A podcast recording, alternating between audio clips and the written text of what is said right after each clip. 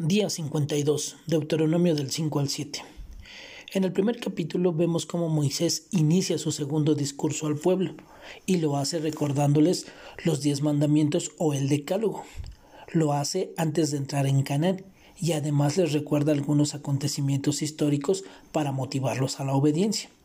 Dios había pactado con ellos en Oreb y no solo lo hizo con sus padres, sino con esta generación que ahora tomaría la tierra prometida.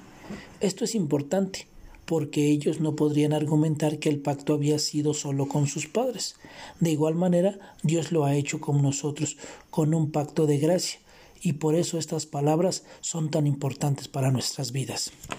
Vemos los mandamientos, en los cuales vemos primero que inicia recordándonos que Dios es nuestro Señor, que tiene autoridad sobre nuestras vidas y nos recuerda nuevamente su carácter exclusivo. No tendrás otros dioses ni nada que adoremos que se anteponga ante él. Después, Moisés continúa instruyendo al pueblo por mandato del Señor. Vemos cómo aprender nos lleva al temor porque conocemos y esto debe producir en nosotros obediencia. Y este es el propósito de toda esta enseñanza el conocer a Dios me lleva al temor, al temor reverente para vivir en obediencia.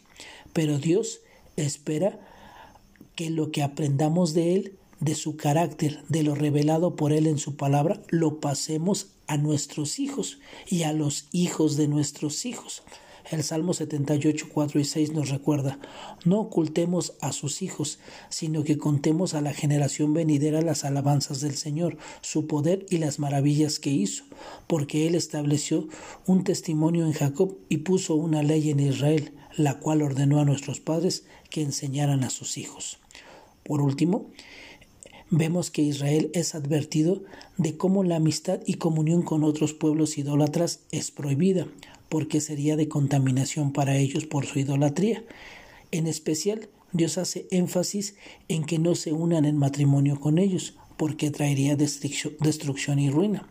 Dios les menciona siete naciones que habitaban estas tierras y que debían echarlas fuera para tomar posesión de la heredad dada por Él. Solo de esa manera ellos tendrían paz en este lugar que Él les había dado. La instrucción fue derribar y destruir todo lo que representaba una adoración falsa, porque ellos eran un pueblo escogido por Dios. De igual manera, Dios nos recuerda que somos linaje escogido, real sacerdocio, nación santa, escogida para Dios. Lo que Dios le pidió a Israel en cuanto a no unirse con idólatras, nos lo pide hoy a nosotros, a no unirnos en yugo desigual en matrimonio, en negocios o en otro tipo de asociación con los incrédulos, porque esto traerá conflictos, ya que nos llevará a andar de una manera que es contra su ley. Que tengas un excelente día y que Dios te bendiga.